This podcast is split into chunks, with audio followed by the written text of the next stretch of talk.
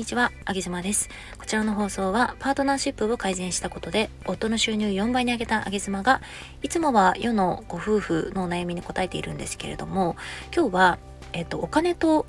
時間の使い方について、え、以前質問いただいたことを思い出したので、サクッと答えてみようと思います。こちらの放送は、新潟から全国へ冷凍でロースイーツをお届け、プティリスの提供でお送りしております。えっと、どんなものにお金を使って、どんなことに時間を使いますかっていう話が出て、出たんですよね、以前。で、えー、秋島の、まあ、価値観とか、まあ、そこら辺をお話しようと思うんですけど、なんかいろんな、世の中にいろんな資格がもう出回っていて、簡単に資格も取れる時代になってきましたよね。えー、お金もそんなにかからないで、えー、資格が取れる、勉強ができる時代になってきました。で学校に大人になってから学校に通う方もいるし、えー、学生時代でも専門学校に入っちゃって資格を取って社会人になる方もいるし、まあ、学ぶとかうんそこにお金をかけるそこに時間をかけるっていう方も結構多いのかななんて思うんですけど私は何かを習得しようとした時に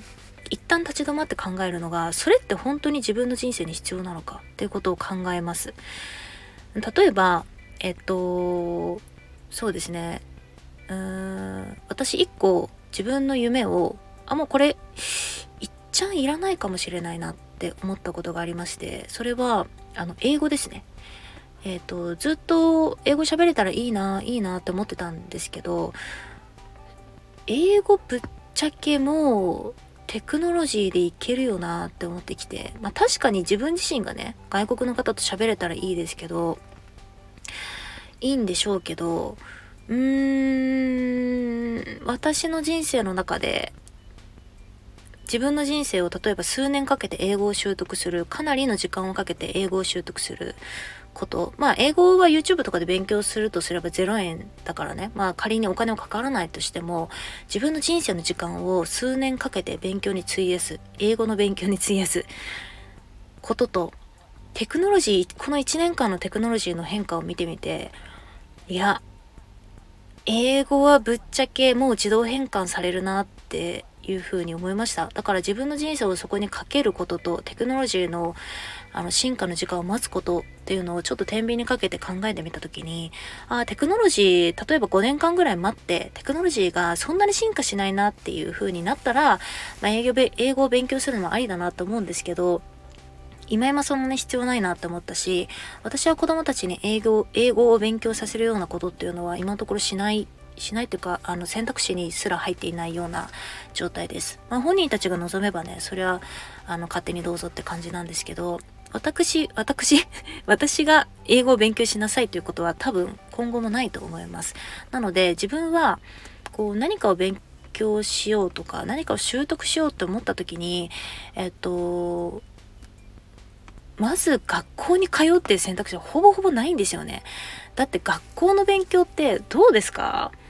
もうだって何年の、何年も前の情報を何やらかんやらテキストに、テキストとか、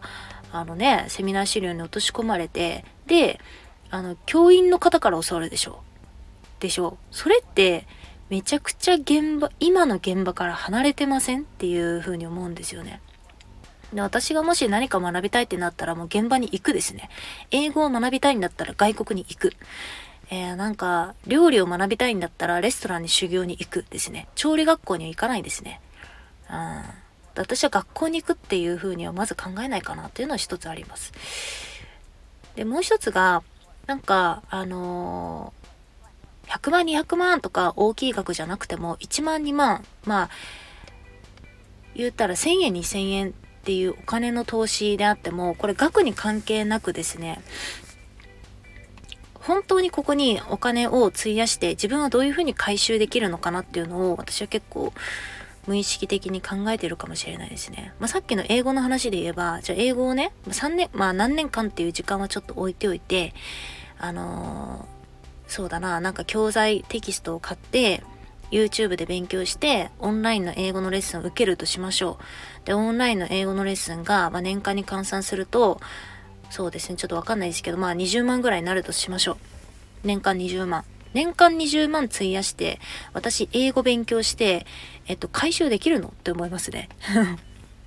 例えば英語で、じゃあラジオを話すってなったとしても、普段日本語でラジオをこれだけ話してるのに、さらにプラスして英語で話すって、いや、ちょっと、やりすぎ、やりすぎって思うし、そ、うん、そんなに私は、外国圏の方々から何かを回収し回収しようって思わないかな。だって外国圏の方々から回収するって外国圏の方々のまず文化を知らないといけないし 価値観を知らないといけないしこういうのが受けるのかなってまた外国版で同じ作業をするんですよ。しかも自分が育ってない文化でそれをやるんですよ。結構ハードル高いなと思いますね。だから海外進出する方は本当に命がけで日本を捨てるぐらいの勢いで海外、海外100%、150%でいかないと、海外分野で回収するって結構難易度高いと思ってます。うん。って私はマレーシアに行った時に思いました。あの、当時日本を捨てて、もうほぼ日本を捨ててますよ。ほぼ日本を捨てて、マレーシアで暮らして、マレーシアの文化を吸収しようとしたけれど、2、3年いましたけど、吸収しきれないもんね。うん。で、それぐらい現地の人と会話をしないと、マレーシアの価値観ってわからないし、そもそも、あの、日本と違ってマレーシアってもう、移民だらけ、移民というか多国籍なので、なんて言うんでしょう、マレーシアっていう国があるんだけど、いろんな国の価値観が混ざっちゃってるので、いろんな国の価値観をまず理解して、そしてマレーシアっていう一つの価値観を理解しないといけない から、あ、これ難易度高いなって思いました。まあ、そこでビジネスをするとかね、何かなるのであれば、もう日本を捨てて、もう500%マレーシア人になるぐらいに勢いじゃないと、使いこなせないですよ。って考えた時にね、英語を勉強して、外国のそっちの文化を取り入れて、外国の価値観を取り入れて、自分のじ残りの人生の中でそれって回収できるのって。だったら日本でまずチャレンジしてみて、日本で成功したらそれをやってもいいのかなと思うんですけど、しょっぱなから外国行って、それやるって結構宝くじ当てるよりも難易度高いなって私は思うんですけどね。うん、結構なんか自分は感覚的な人間ではあるんですけど、そこら辺かなりリアリストなので、本当にここの市場で私回収できるのかなって思うよね。だったらもう育って、こう自分の体に染みついてる日本の文化で勝負した方が早くないかな。まあ、コスパいいんじゃないかなって思いますけどね。なんか海外で成功してる日本人がやっぱり取り上げられるから、なんかこう、ね、目立つし、かっこいいし、なんかいっちゃんやってみてもとかって思うんですけど私は結構博打だなと思いますねそれは。なんか海外で勝負するみたいなの博打だなと思うし自分上げ妻ちょっと回収できないと思うんでそこには足を踏み込みません。はい。っていうのはあります。なのでこう考えていくとなんか自分の人生の使い方とか自分のお金の使い方私本当に人生一回きりだと思ってるのでこの人生でやりきりたいんですよね。なので、下手な分野には絶対に私は参入しないし、もう負ける市場にはそもそも行かない。だってもう人生が無駄になるから。負けるって分かってるのに、すごく不確不確実性が高いところにわざわざ飛び込む必要ありますか？